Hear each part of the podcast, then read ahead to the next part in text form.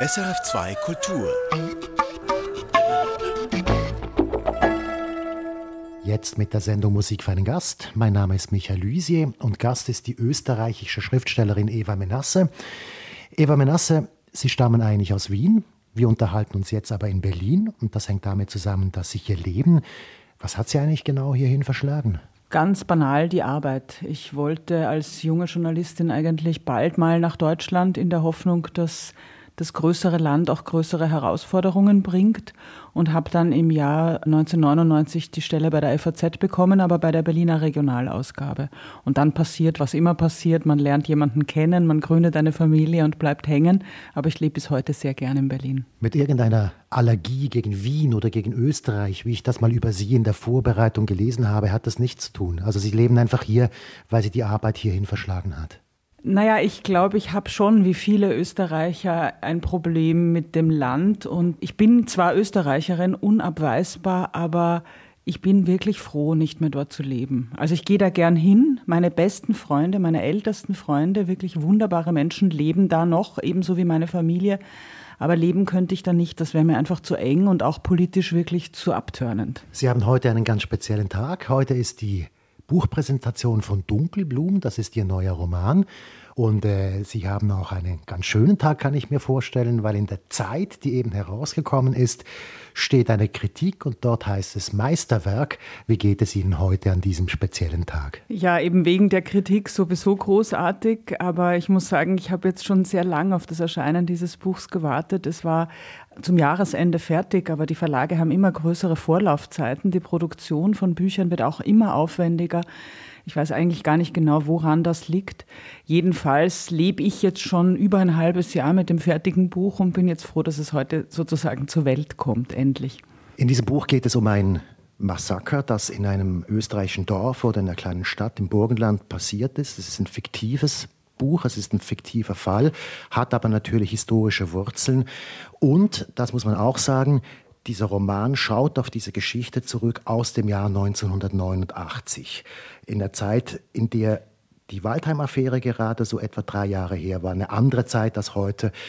Was hat Sie veranlasst, jetzt vielleicht nochmals eine Generation später so eine Geschichte zu schreiben? Ja, diese Antwort ist nie leicht zu geben, denn die Stoffe finden einen selbst. Es ist nicht so, dass man sich den aussucht oder manche Leute sagen jetzt, na, jetzt schreibt sie wieder über die Nazizeit. So ist das nicht. Das hatte ich nie geplant. Aber irgendwie beginnt man irgendwas zu lesen und nachzuforschen und ich habe mich da völlig in diese Endphase Verbrechensgeschichte verstrickt vor drei Jahren, als ich begann und habe immer mehr gelesen und wurde eigentlich immer fassungsloser, denn der historische Fall, auf den Sie anspielen, das österreichische Rechnitz, wo es ein solches Massaker gegeben hat, der ist allen Österreichern bekannt und war mir auch lange bekannt. Aber was ich nicht wusste, ist, dass es in dieser ganzen Gegend, im Burgenland und im östlichen Niederösterreich, mehr als 120 solche Massaker gegeben hat am Ende der, also wirklich am unmittelbaren Ende des Zweiten Weltkriegs. Und eigentlich war es diese schiere Zahl, die mich plötzlich dazu gebracht hat, mich nochmal mit dieser, wie gesagt, mir lange bekannten Geschichte zu beschäftigen. Und dann war der nächste Gedanke eben nicht unbedingt, wie es dazu kommt, denn dass es zu Massakern kommt, zu spontanen Gewaltausbrüchen, erleben wir ja auch seit dem Ende des Zweiten Weltkriegs immer wieder. Auch wir in unserer Lebenszeit haben Srebrenica miterlebt, wir haben Ruanda äh, gesehen. Diese Dinge passieren. Die Frage, die mich im Roman beschäftigt, ist, wie lebt dann die Gesellschaft damit weiter? Wie geht man damit um? Und, und die Antwort ist relativ banal auch, aber das muss man eben erstmal im Detail beschreiben. Erstmal versucht man das wegzudrücken, aber es lässt sich eben nicht und dann kommt so mit der Zeit immer wieder zurück und das ist schon ein das sind faszinierende Prozesse. Ja, das ist ja etwas, was Ihre Generation ganz stark betrifft. Also die österreichische Geschichte besteht ja darin, oder die Geschichte, die Erzählung ist ja die, bis dass es zum Staatsvertrag kommen konnte 1955, musste man unschuldig sein. Das heißt, man war unschuldig, man war das erste Opfer und diese Geschichte ging irgendwann mal nicht mehr auf. Und das ist auch das Verdienst Ihrer Generation, Ihrer Vorläufergeneration in der Waldheim-Affäre beispielsweise, dass man so viel Druck gemacht hat und so viel darauf hingewiesen hat, dass das nicht mehr geht, dass sich da was ändert. Ja, das ist erstmal ein Verdienst auch der tatsächlich der österreichischen Nachkriegsliteratur gewesen, die dieses Thema massiv zu bearbeiten begonnen hat, schon zu einem relativ frühen Zeitpunkt. Und da sind ebenso Romane entstanden wie Hans Leberts Wolfshaut oder dann auch Thomas Bernhard, Jelinek, Turini. Im Grunde baut die ganze österreichische Nachkriegsliteratur darauf auf, diesen Mythos von Österreich als ersten Opfer Hitlers zu erschüttern und die Menschen mit der Wahrheit zu konfrontieren. Deswegen, glaube ich, gibt es auch diesen großen Sprung oder diese Kluft zwischen den Künstlern und den, den normalen Österreichern, die ich, wie ich vorhin gesagt habe, schon fast ein bisschen selbst spüre in so einer Abwehrreaktion von mir selbst gegen das Land und seine bis heute irgendwie fürchterlich unbelehrbare Politik. Sie bestehen aber auch darauf, dass es kein Rechnetsroman ist, dass es eine fiktive Geschichte ist. Warum? Da, ich, ich bin ja studierte Historikerin und ich das Faszinosum des Schriftstellerseins ist ja genau, dass man darüber hinweggehen kann und dass man in andere, irgendwie höhere oder auch tiefere Räume vordringen kann, als es die reine Geschichtsschreibung vermag. Und Rechnetsroman hätte mich nicht interessiert, weil dann hätte ich bei den Fakten bleiben müssen oder hätte dann auch das Problem gehabt mit Charakteren, die sich dann vielleicht wiedererkennen und dieser ganze Persönlichkeitsrechte äh, Mist. Ich wollte wirklich das Universale daran beschreiben. Wie ich vorhin sagte, Massaker hat es gegeben und es wird sie auch in Zukunft geben. Diese Gewaltausbrüche von Menschen gegen ihre Nächsten. Aber es gibt trotzdem immer eine lokale, regionale, nationale, irgendwie spezielle, individuelle Verortung dieser Verbrechen. Und in diesem Fall ist es eben nicht nur Rechnitz, das mich interessiert hat, sondern tatsächlich auch diese Grenze. Ich habe mich schon als junge Journalistin sehr viel mit Grenzen beschäftigt und, und speziell mit dieser, die damals in den späten 90er Jahren die Schengener Ostgrenze war. Also, also wir reden von der Grenze zu Ungarn, östliches Burgenland. Genau, wir reden von der Grenze zwischen Österreich und Ungarn die es nie gegeben hat, solange die österreichische Monarchie, österreichisch-ungarische Monarchie Bestand hatte. Da war dieses ganze Gebiet rund um Wien, aber eben auch östlich und südöstlich von Wien, die Kornkammer der Kaiserstadt. Und dann, nach dem Ersten Weltkrieg, wurde da diese Grenze mehr oder weniger ziemlich zufällig und auch ziemlich umkämpft gezogen. Und seither ist die irgendwie problematisch. Eben zuerst haben Österreich und Ungarn über den ganz genauen Grenzverlauf sich drei Jahre nicht einigen können. Man hat dann da alle möglichen hat es Aufstände, Schießereien, äh, Angriffe gegeben. Leute haben Grenzsteine wieder ausgerissen. Die Leute sind mit Mistgabeln aufeinander losgegangen. Es war wirklich wahnsinnig kompliziert, diese Grenze erstmal zu ziehen. Und dann war sie plötzlich wieder weg mit dem Ausbruch des äh, Zweiten Weltkriegs. Und danach war dann genau der eiserne Vorhang, wurde genau da errichtet. Und dann ist eben 1989 der Kalte Krieg zu Ende und letztlich ist 1989 markiert das Ende der Nachkriegszeit. Bis dahin reichte die Nachkriegszeit also ganz schön lange und dann bekommt diese Grenze wieder eine Bedeutung, weil eben sie jetzt von der anderen Seite her geöffnet wird und die DDR-Flüchtlinge in diesem Sommer 89 in Richtung Österreich strömen. Wir kommen ganz bestimmt nochmals auf diesen Roman zurück. Ich möchte jetzt in die Musik einsteigen und mal ganz generell fragen, was ist Ihr Bezug dazu? Ich habe eine lange, innige und unglückliche Beziehung zur Musik. Ich habe schon als kleines Kind unbedingt Klavier lernen wollen. Das hat aber nicht, wurde nicht erlaubt, weil wir kein Klavier hatten und weil meine Mutter sagte, da hörst du dann doch wieder auf, wie mit dem Ballett. Ballett wollte ich nie unter uns gesagt, ich wollte immer Klavier. Also ich habe dann zu spät begonnen. Ich habe auch klassische Gitarre gespielt eine Zeit lang.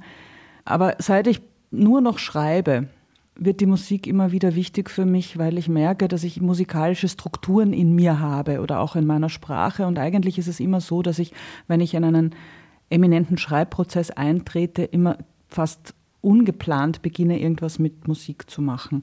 Und als ich meinen letzten Roman geschrieben habe, Quasi Kristalle, vor über zehn Jahren begonnen habe, den zu schreiben, habe ich begonnen, Gesangsunterricht zu nehmen. Und das ist jetzt sozusagen die musikalische Ausdrucksform, die mir geblieben ist. Das mache ich alles nur als Hobby und nur für mich alleine. Aber das hilft mir beim mich sammeln, mich ordnen, mich runterbringen, äh, sozusagen für Unruhezustände, alles Mögliche, aber eben auch zur Vorbereitung des Schreibens. Sie haben da einen sehr witzigen Text geschrieben. Sie haben mir den geschickt, auch im Vorfeld dieser Sendung. Da beschreiben Sie, dass die Musik für Sie früher so was Stressiges war. Also wenn man nicht top, top, top ist, dann hat es ja überhaupt keinen Sinn, überhaupt damit anzufangen. Und natürlich merkt man mit der Zeit beim Klavierspielen, dass man nicht top, top, top ist. Und der Gesangsunterricht hat Sie davon ein bisschen kuriert.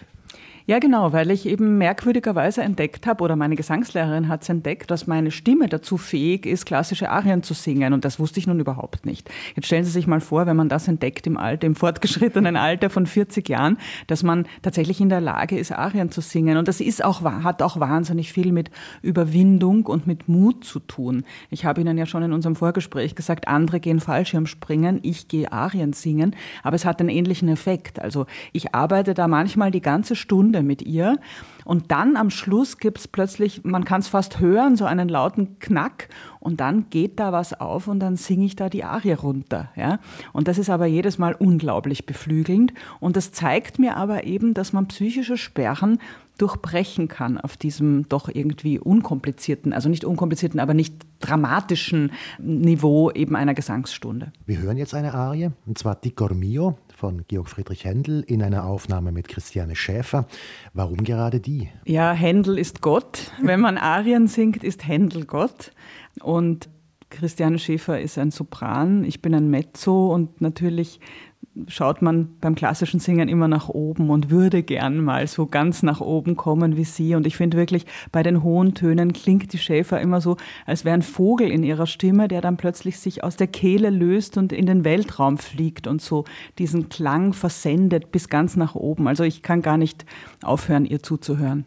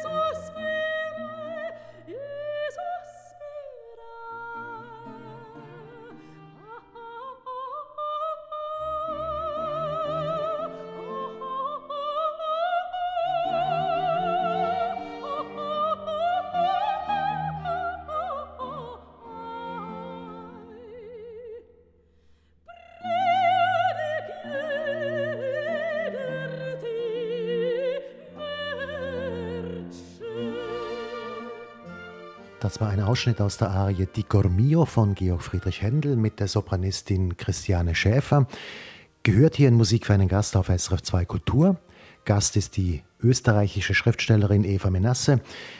Eva Menasse, ich möchte jetzt einen ganzen Schritt zurückgehen, an den Anfang sozusagen, und Sie fragen, wie sind Sie aufgewachsen? Was hat Sie geprägt? Also prägend war für uns der Sport. Mein Vater war ja Sportler, Fußballspieler, Nationalspieler in den 50er Jahren. Das war in meiner Kindheit schon eine Weile her.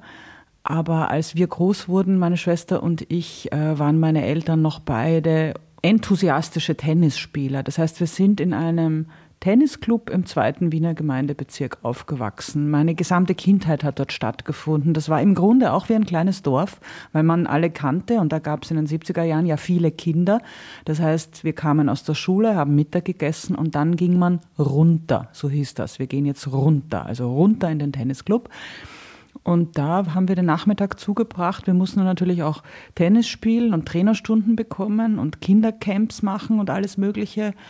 Um die Geschichte abzukürzen, ich habe es gehasst. Ich bin überaus unsportlich, also nicht von meinem Körperbau, ähm, aber ich habe es einfach gehasst. Ich hatte zu viel Ehrgeiz, ich habe mich zu sehr geärgert. Mein Vater hat immer gesagt, Talent hätten sie ja, aber sie haben keine Nerven. Das galt für beide Kinder, also auch meine Schwester, die aber viel besser Tennis gespielt hat als ich und da auch irgendwie länger dran geblieben ist. Also das ist so meine Erinnerung der ersten 15 Jahre meines Lebens praktisch im Tennisclub.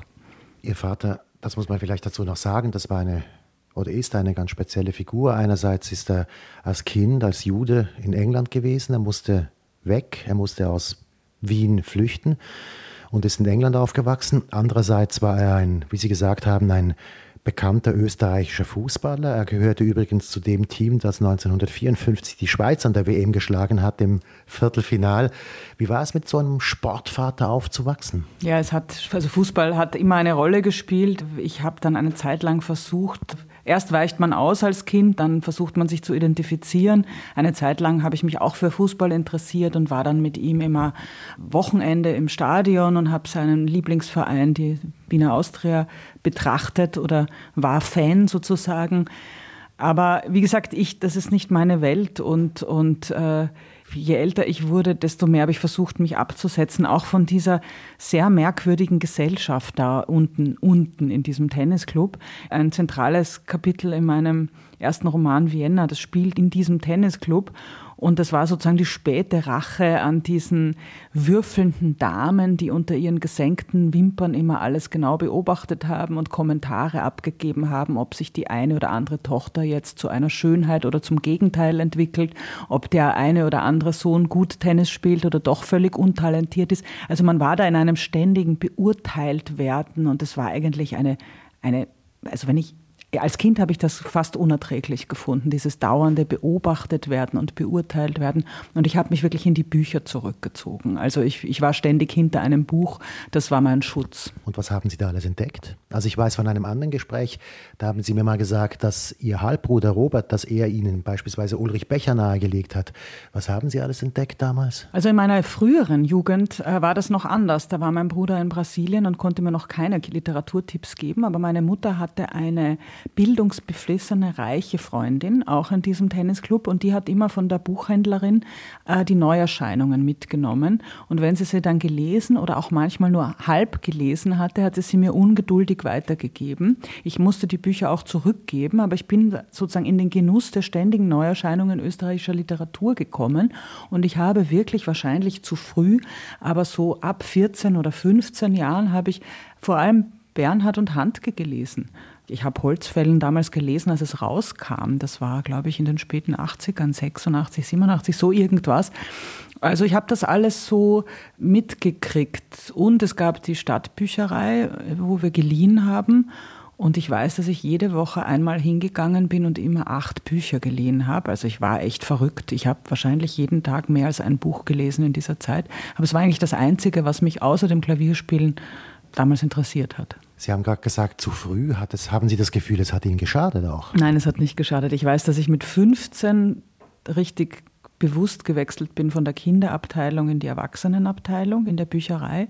Und da habe ich Kafka mitgenommen, der Prozess.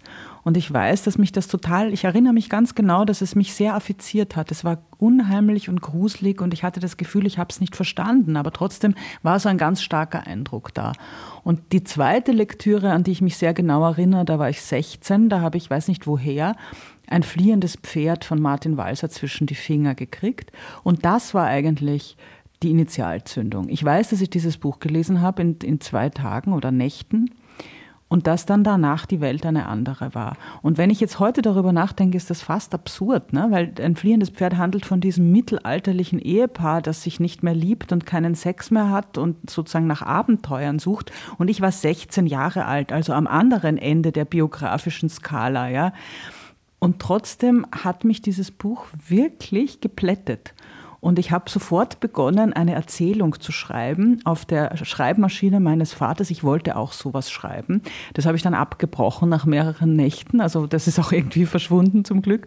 Aber ich habe damals dann darauf bestanden, im Deutschunterricht über dieses Buch ein Referat zu halten. Wir durften damals über Lieblingsbücher Referate halten und das war meine Wahl.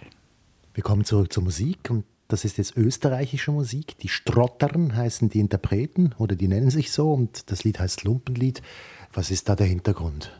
Ich habe immer über die Jahre, jetzt bin ich 20 Jahre in Deutschland, immer viel österreichische Musik gehört, aber bin dann so stecken geblieben, weil ich nicht gewusst habe, was es Neues gibt. Habe immer noch alten Ambros gehört, alten Georg Danzer, vor allem Roland Neu wird extrem schrammeln, eine meiner ewigen Lieblingsbands.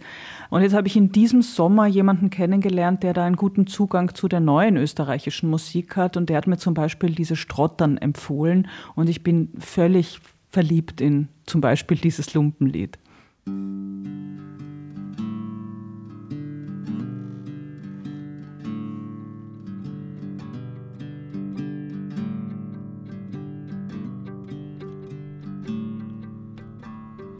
Bin einmal hinaus spaziert, außer vor die Stadt. Da kam es dass er mittel mir mein Herz gestohlen hat. Die Augen waren blau, der Mund war rot, blondlockig waren die Haare. Da hat's mir wirklich wehgetan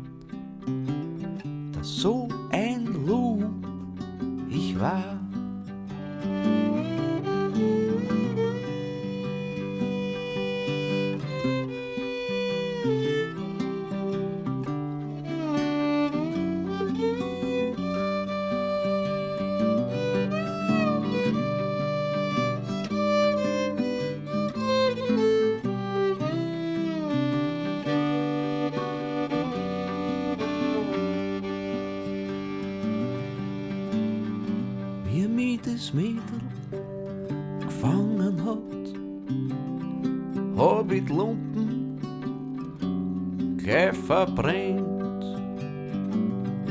Es haben mich meine besten Freund beim besten Wühn nicht kennt. Ich trug für wahr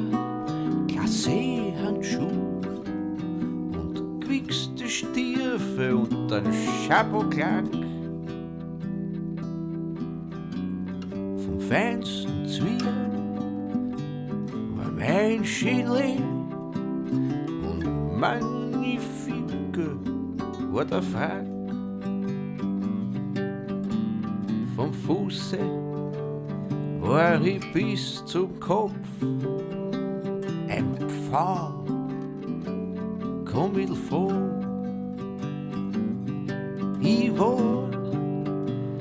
Wie so viele andere auch. Ich war ein Lump, aber inkognito. Aber jetzt den ganzen noblen Schatz, den soll der Teufel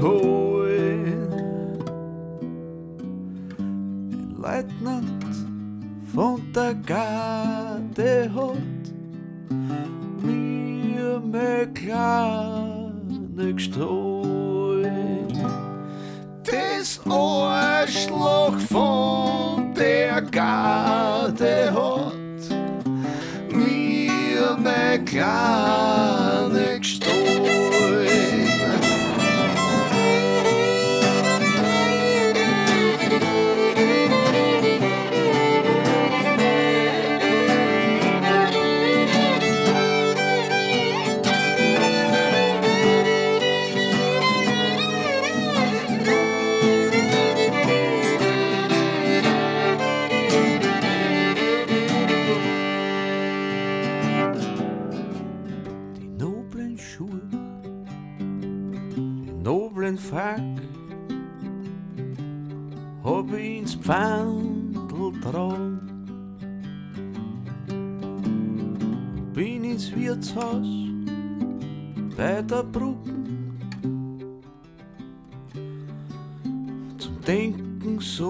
Tagen.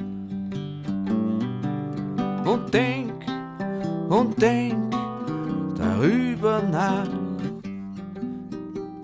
wie schnell doch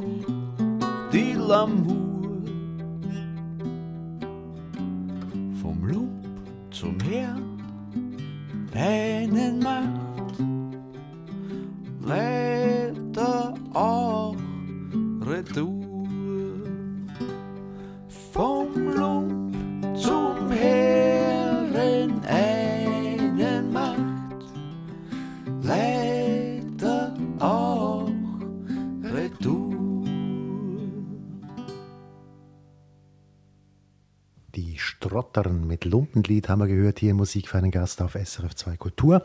Gast ist die Schriftstellerin Eva Menasse. Eva Menasse, ich möchte gerne auf Ihren ersten Beruf zu sprechen kommen, auf den Journalismus. Sie sind sehr, sehr früh Journalistin geworden. Noch in der Schulzeit. Haben Sie das angestrebt oder ist Ihnen das passiert? Das ist wirklich passiert. Ich habe in der letzten Klasse vor der Matura einen Text geschrieben über eine Kolumne. Es gab einen berühmten Kolumnisten damals in Österreich das war so eine Textanalyse, was man halt dann so in der letzten Klasse macht. Und ich habe nicht nur die Textanalyse gemacht, sondern ich habe sie in seiner Sprache geschrieben. Also ich habe ihn nachgeahmt. Und das, ich war die Einzige, die dieses Thema genommen hat. Kein anderer in meiner Klasse hat sich das zugetraut und niemand wollte auch den Text analysieren. Aber mein Deutschlehrer war so begeistert, dass er gesagt hat, das müsste man eigentlich an die Zeitung schicken, damit die sehen, was du da gemacht hast. Und irgendwie kannte jemand irgendwen und dann ist das wirklich an diesen Kolumnisten oder in diese Redaktion gekommen. Dann hieß es ja, ich könnte schon im Sommer ein Praktikum machen äh, und ich würde dann nach dem bezahlt werden, was ich veröffentliche. Und ich war 18 und ich war damals unglaublich schüchtern, also fast krankhaft schüchtern. Und trotzdem habe ich mich überwunden, da in dieser Redaktion dann so rumzustehen und zu schauen, was es da gibt. Und dann hat der eine oder andere gnädige Redakteur mich äh, beauftragt mit irgendwelchen Hilfsrecherchen. Aber ich habe dann relativ bald auch schon meinen ersten Text geschrieben und gemerkt, das ist mein Leben. Ich will einfach schreiben, egal worüber, Hauptsache schreiben. Und so bin ich dann da wirklich stur hängen geblieben und war dann schon nach wenigen Jahren Redakteurin. Also es war eigentlich unfassbar, dieser ganze Weg. Das geht heute alles nicht mehr. Heute braucht man eine Ausbildung und einen Praktikumsplatz und muss seine Studiengebühren bezahlen. Früher, also damals in den, wann war das, 1988, bin da einfach reingegangen, rumgestanden und habe mal probiert. Also selige Zeiten, kann man sagen. Sie landen dann relativ schnell bei der FAZ und das war vielleicht auch damals nicht ganz üblich. Also auch wenn die Chancen damals sehr viel besser waren, so schnell zu zur FAZ zu kommen, war vielleicht auch damals nicht unbedingt so leicht.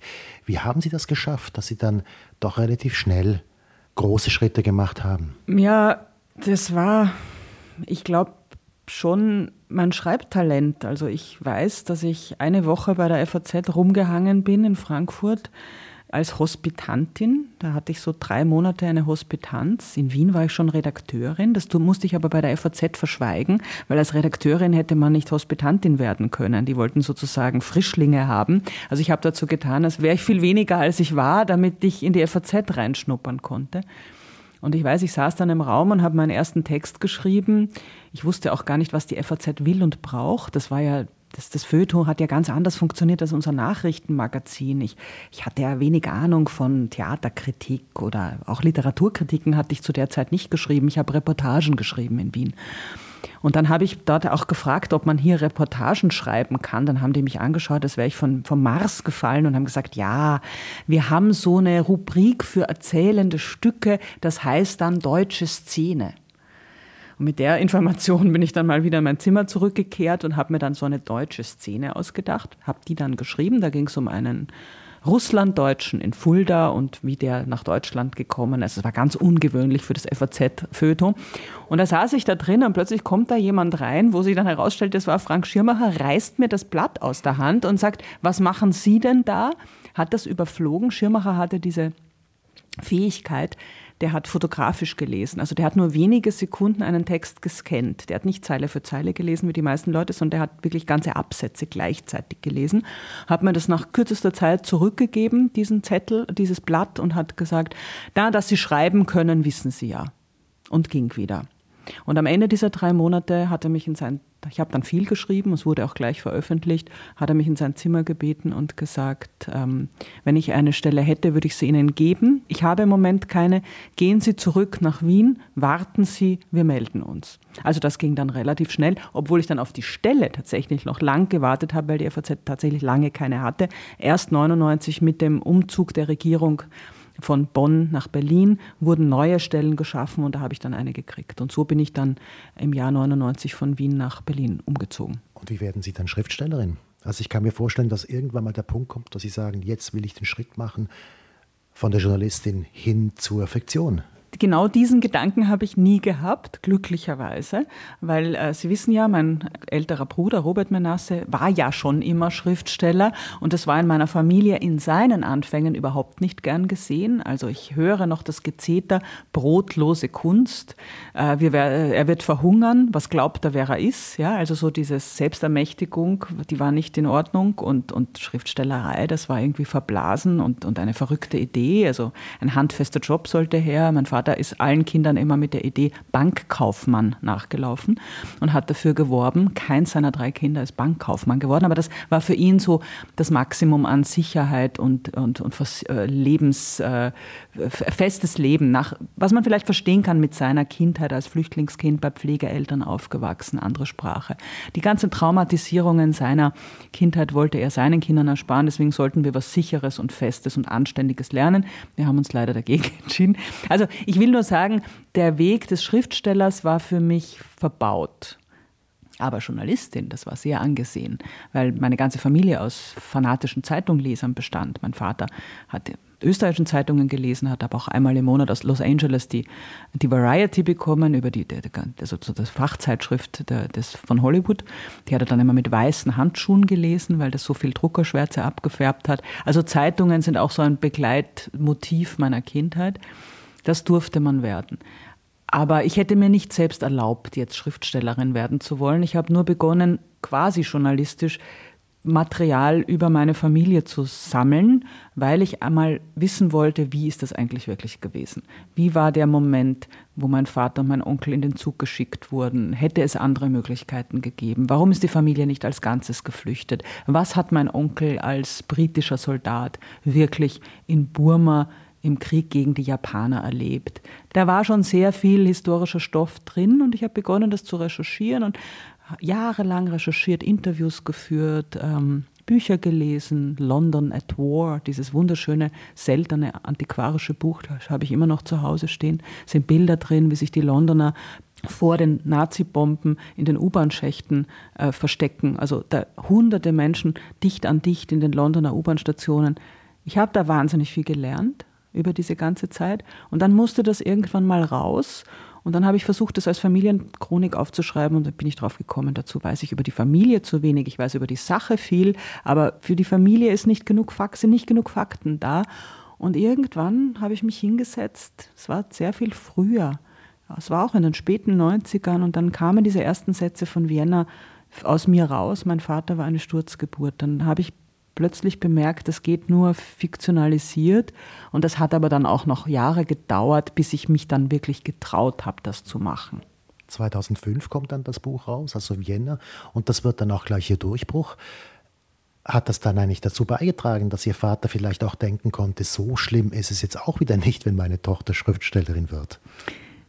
Ja, ich glaube, ich habe den Durchbruch geschafft innerhalb der Familie. Seither sagt unser Vater den auch sehr witzigen Satz, der dann sozusagen in Vienna fast noch fehlt, aber da hat er ihn eben noch nie gesagt gehabt. Er sagt jetzt immer, drei Kinder, zwei Schriftsteller, womit habe ich das verdient? Also ist schon stolz darauf jetzt, ne? Ja, also jetzt ist er, glaube ich, wahnsinnig stolz auf uns beide. Tom Waits ist die nächste Musik. Wieder eine grandiose Stimme, nicht? Ja, Tom Waits ist eine, hat eine grandiose Stimme, hat eine grandiose Bühnenpersona für sich selbst entwickelt.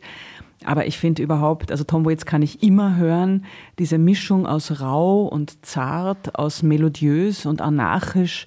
Das ist vielleicht genau diese Zusammenstellung aus Farben und Tönen, die ich mit meiner Literatur anstrebe, aber vielleicht auch nie erreiche. Das ist, das ist witzig und ernst, das ist kitschig und wild.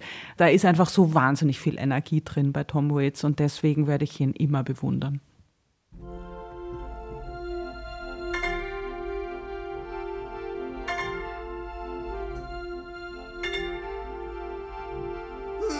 abbots are in the belfry. Lord,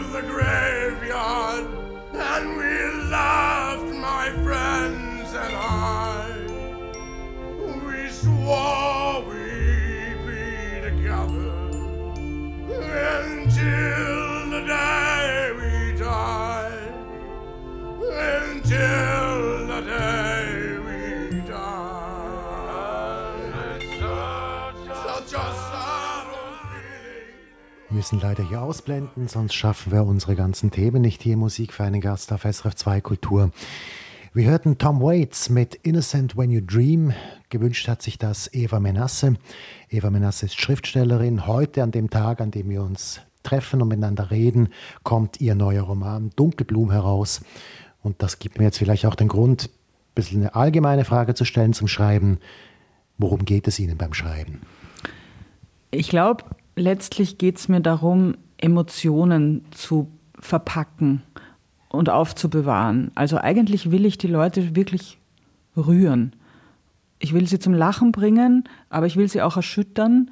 Und es gibt bestimmte emotionale Kerne in allen meinen Romanen, kleine Szenen, wo ich weiß, das sind die eigentlichen Kernszenen, um die es mir geht. Aber davon abgesehen habe ich natürlich dieses Erzählende in mir. Ich lebe ja auch so. Ich quatsch dauernd meine Freunde voll und äh, jeden Tag erlebe ich irgendwas, das ich dann erzählen kann oder zu einem Witz umformulieren kann. Das heißt, ich muss mir die Welt auch schon in meinem normalen Leben in Geschichten übersetzen, um sie gut zu verstehen oder um sie zu verarbeiten irgendwie. Aber je älter ich werde und je länger ich jetzt dieses fiktionale Schreiben betreibe, desto lustvoller wird das eigentlich. Also bei Dunkelblumen war es wirklich so, der Anfang war schwierig, weil ich wusste ja, warum es gehen soll, aber nicht genau, wie ich es mache. Aber dann in der Mitte oder im Schreibprozess gegen Ende hin wurde das dann einfach nur noch schön. Also so wie, als würde man ein gigantisches Puzzle für sich selbst im Zimmer auflegen und gleichzeitig schafft man ja auch noch die Puzzleteile. Ne? Also der Vergleich funktioniert ja nur, wenn man weiß, dass man die, die Teile ja auch noch produzieren muss, die man dann da reinfügen muss. Aber das ist wie ein Spiel. Also das hat was total Spielerisches, dieses Kunstmachen, ja, dieses Geschichten erfinden und die Struktur. Mir geht es ja bei Romanen auch immer um die Struktur. Sozusagen dieser Satz von Schirmacher, dass sie schreiben können, wissen sie ja. Der sagt ja beides. Der war schon als Lob gemeint, aber der sagt auch, aber sie müssen mehr bieten, damit es was wert ist. Und dass ich schreiben kann, weiß ich, aber ich versuche eben immer noch was Neues oder ich bilde mir ein, was Neues zu versuchen auf der strukturellen, auf der architektonischen Ebene. Wie kann man Geschichten erzählen? Kann man sie rückwärts erzählen? Wie macht man so Zeitstauchungen und Zeitdehnungen? Ich habe ja in Dunkelblumen im ersten Teil, da gibt es drei Kapitel, die immer auf demselben Moment enden, nämlich da, mit, dass ein Skelett ausgegraben worden ist. Und dann kommt das nächste Kapitel und es wird eine andere Geschichte erzählt und am Schluss endet es wieder damit, dass ein Skelett, also man setzt immer am selben Tag an, immer bei derselben Zeit und erzählt von einer anderen Perspektive auf den Moment hinzu. Und das sind alles Sachen, die im technischen Unterbau des Romans mich weiterhin faszinieren. Und da kann ich noch längst nicht alles an Technik und Tricks und deswegen fordert mich das immer weiter heraus. Etwas, was mir bei Ihnen auffällt, schon lange auffällt, ist der Humor. Der ist für Sie ganz entscheidend. Jetzt auch bei Dunkelblumen beispielsweise, das ist ja weiß Gott keine lustige Geschichte, aber Sie haben immer so eine Art humoristische Distanz. Was bedeutet Humor für Sie? Das ist, glaube ich, der Grund, warum ich Ulrich Becher so bewundere. Schwarzer Humor, das ist für mich ein Lebenselixier. Vielleicht könnte ich gar nicht leben ohne schwarzen Humor. Bei dem allem, was ich so wahrnehme und der ganzen auch bedrückenden Familiengeschichte und der zerstörten Kindheit meines Vaters, man kann das nicht anders sagen, oder auch der zerstörten Familie meines Vaters. Zum Überleben hilft dieser schwarze Humor und der ist auch künstlerisch ein wahnsinniger Antrieb. Also das habe ich von anderen gelernt. Aber es ist sozusagen auch eine Farbe meines Schreibens immer schon gewesen. Ich habe immer einen durchdringenden Blick gehabt. Mir fällt viel auf. Ich kann es auch sprachlich gut zuspitzen. Und ich habe an einem frühen Zeitpunkt noch als junge Journalistin gelernt, es nicht als Waffe zu verwenden. Ich habe durchaus solche Texte geschrieben. Das sage ich ganz selbstkritisch. Als junger Mensch packt man aus, was man hat und sticht zu, wenn sich's gerade anbietet. Also ich habe wirklich polemisches Zeug auch geschrieben. Und irgendwann mit dem Älterwerden und vielleicht auch mit dem literarischen Schreiben ist mir klar geworden, dass es das ist zu leicht. Ja? Es ist wichtiger, das, was man ekelhaft findet oder widerlich oder amoralisch, dass man das auch irgendwie ergründet, wie die anderen Menschen dazu kommen. Ich sage immer, die allerwenigsten Menschen stehen morgens auf und nehmen sich vor, heute mal so richtig böse zu sein. Jeder hat einen Grund für das, was er macht. Und jeder hat einen Grund, einen für sich Grund, warum er jemandem anderen was antut. Ja? Das heißt, das Böse sind immer nur die anderen in unserer menschlichen Wahrnehmung. Und wenn man das mal verstanden hat, dann kann man, glaube ich, auch so einen Roman mit so einem Thema eben versuchen zu schreiben oder sich zutrauen zu schreiben und trotzdem versuchen, den jeweiligen Antrieb der Protagonisten irgendwie zu verstehen. Also Gnade ist, glaube ich, eine wichtige Farbe fürs Romanschreiben und eben auch Ambivalenz. Es ist nie irgendwas in der Weltgeschichte schwarz oder weiß gewesen. Die Graustufe ist das, was uns ausmacht, was uns dominiert.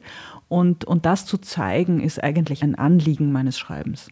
Vielleicht ist es gerade gut, wenn wir jetzt zur Musik zurückkehren, weil das nächste Lied hat mit dem zu tun, worüber wir gerade reden. Nina Proll, ich zeig dich an, es ist wienerisch, ich kann es nicht auf, auf Wienerisch sagen, ich zeig dich an und das ist so ein, ein Corona-Kommentar. Genau, das ist eigentlich das erste Lied, das zu Corona äh, in der Pandemie geschrieben und aufgenommen wurde. Ich zeig dich an, ja, also ich zeig dich an, genauso wie Sie sagen. Da war die Nina Proll schon sehr früh da mit dem Finger auf dem Puls der Zeit, weil es darin eben darum geht, dass es nicht nur wir alle Angst haben, uns anzustecken, also da vor einem Jahr, sondern dass man auch beginnt mit dieser Sozialkontrolle. Ja, wie? Der Nachbar hat jemanden zum Abendessen eingeladen, ich rufe die Polizei. Ja?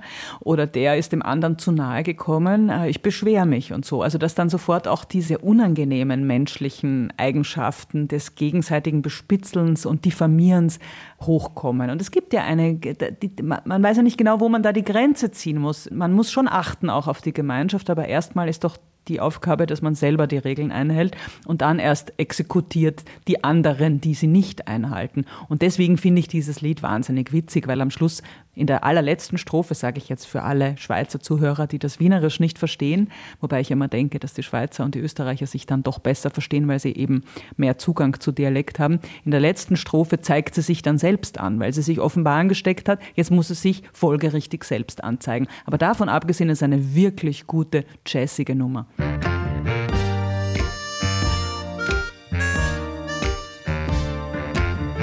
Er sitzt ganz harmlos auf einer Bank.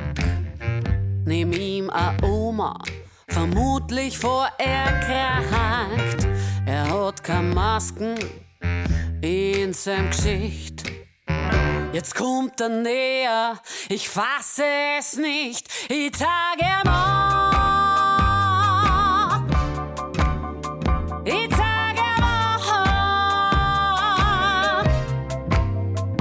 glaubt er, wer er ist? Ist auf der Welt oder was?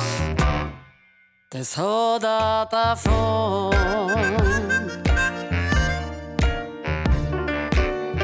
Ich darf nicht hackeln ich bin a Gefahr.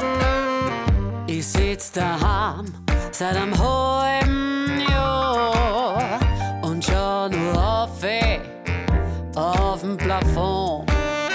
Ich wart nur immer Härtefall von den Tage an. Sagt sie an. Ich sag sie an. Sie sagt sie an. Naja, nicht mit mir, lass mich nicht zum Ohren halten. Das haben sie jetzt davon.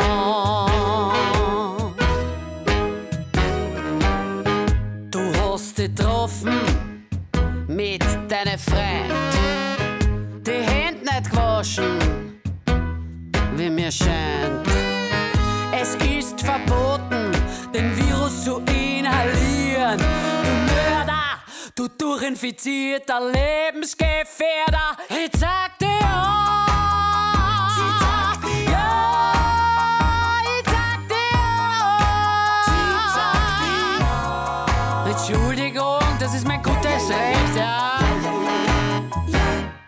Das hast jetzt davon.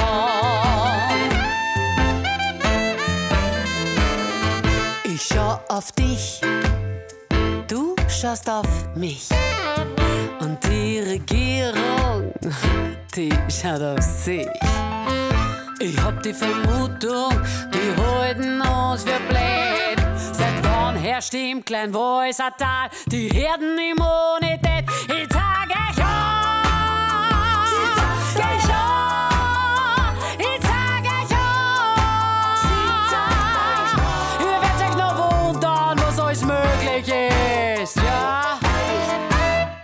Das habt ihr jetzt davon.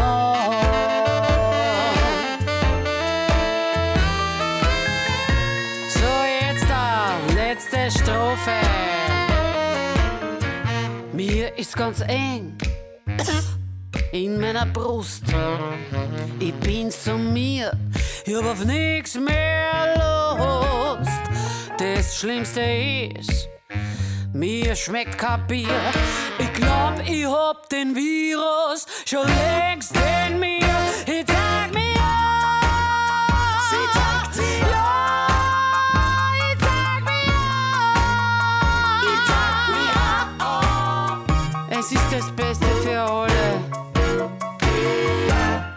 Das hab ich jetzt davon. Ich hab Corona. Ich bin eine Gefahr für alle. Alle sind eine Gefahr für mich. Deswegen zeige ich euch alle an. Die und die und die und die und die ja, genau. Der Virus lässt niemand zurück. Er ist in uns allen. Bald wird jeder wen kennen, der wen kennt, der wen angezeigt hat. Ich sage nur 100.000 Angezeigte in drei Monaten. Naja, das haben wir jetzt davon.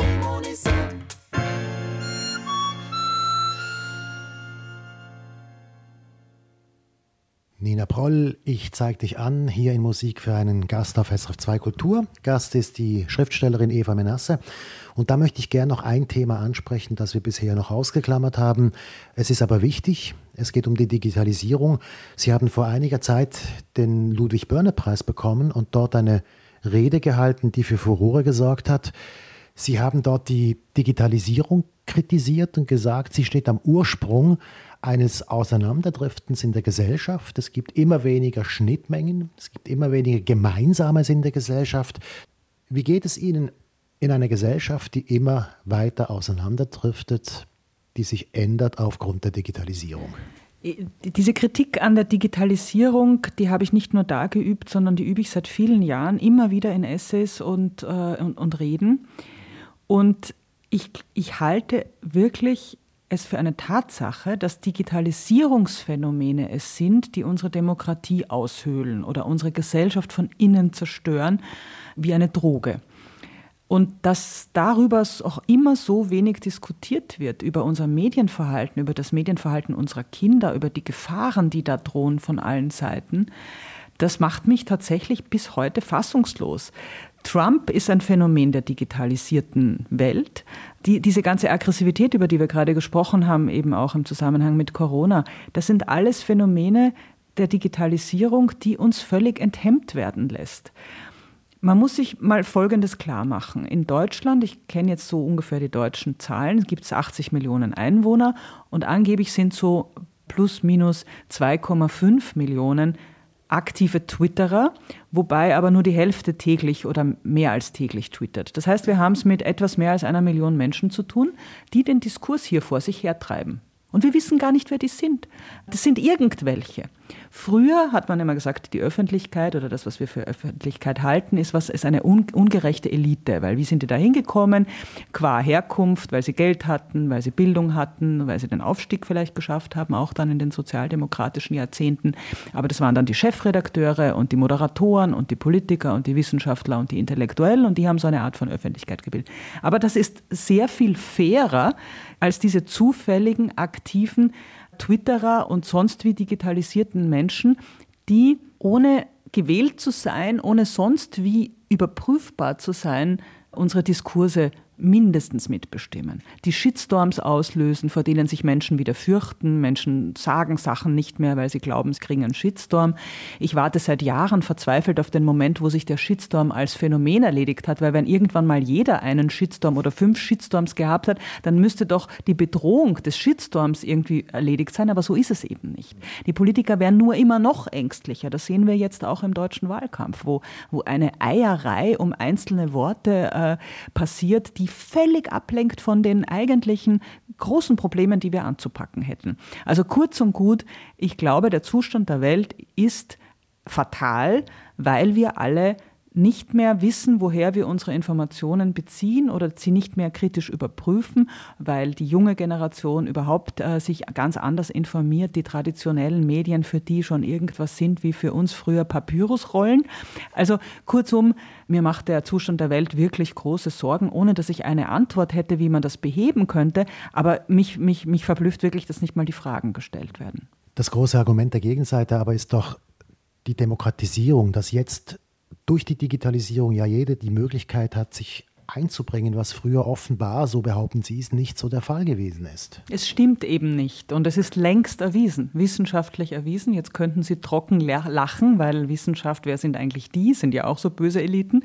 Es ist wissenschaftlich erwiesen, dass diese Digitalisierung eben nicht zu einer Diversifizierung geführt hat. Natürlich, ich kann jetzt auch lesen, was in Australien oder in China geschrieben wird. Ich habe natürlich ganz andere technische Zugänge und Möglichkeiten. Ich kann theoretisch mir sehr viel mehr Informationen besorgen, aber davon rede ich ja nicht. Die Kartellisierung ist immens fortgeschritten. Es gehört ja alles Google, Facebook und Apple und Microsoft, ja, und die Chinesen werden da auch noch kommen. Und durch die Phänomene, die ich vorhin erwähnt habe, Shitstorms und diese komischen Gruppenbildungen, die da stattfinden in der digitalen Welt, ist es ja vielmehr so, dass die Leute Angst haben, bestimmte äh, Sachen zu äußern und eher wie Lemminge dort mitschwimmen, wo schon viele sind. Das heißt, es stimmt einfach nicht. Es ist nichts demokratisiert worden. Äh, positive Effekte der Digitalisierung und der Smartphones und der Vernetzung oder Vernetzbarkeit gibt es für Diktaturen, für, für Unterdruck, äh, unterdrückte Völker, die die Möglichkeit haben, sich von, zu vernetzen, sich zu informieren, indem sie immer wieder den Zensoren und den Geheimdiensten technisch einen Schritt voraus sind. Das ist sicher etwas, was man auch nicht vergessen darf. Aber für unsere saturierten westlichen Gesellschaften ist das alles Gift. Dieser ganze Gedanke der Personalisierung, alles muss auf mich zugeschnitten sein, muss so sein, wie ich es mir wünsche. Ich kriege nur noch die Kleidungsstücke und die Inhalte und die Bücher vorgelegt von meinem Google, die mich in der Vergangenheit schon interessiert haben das ist wirklich der helle Wahnsinn. Also das ist, das kann man gar nicht genug kassandrisch herumschreien. Es nützt nur leider nichts, wie Sie an mir sehen. Ich muss leider einen Punkt machen an dieser Stelle. Unsere Zeit ist leider um. Wir haben noch einen Titel. Amy Winehouse steht auf dem Programm. To know him is to love him. Was ist da der Hintergrund? Ja, wieder meine Fasziniertheit von tollen Stimmen und Amy Winehouse hatte wirklich eine Jahrhundertstimme, so eine natürliche Stimme, so was Naturwüchsiges. Die hat das ja, glaube ich, auch nie richtig gelernt. Die hat zu Hause gesungen und die hat dieses Reibeisen drin und dieses Raue und die dunklen Töne und wahnsinnig viel Emotion. Das war ihre letztlich für sie tödlich gewordene Übersensibilität, an der sie viel zu früh gestorben ist. Und je mehr man sie reinhört, also sozusagen unplugged as much as possible, so wie in der Nummer, die wir jetzt ausgesucht haben, desto mehr kommt diese Stimme, finde ich, zur Geltung, desto berührender wird's. Also eigentlich will man nur ihre Stimme und ein bisschen Gitarrengezupfe und dann hat man die pure Schönheit. Dann hören wir Amy Winehouse. Ich bedanke mich ganz herzlich fürs Gespräch. Sehr gerne, hat großen Spaß gemacht. To know, know him is to love, love, love him. Just to see that smile makes my life worthwhile. To know, know, know him is to love, love, love him. And I do, and I do, and I do. Oh, I'll be good to him. I'll bring joy to him. Oh, oh, everyone says there'll come a day when I walk alongside of him. To know, oh, no, no, him is to love, love, love him. And I do, I really do,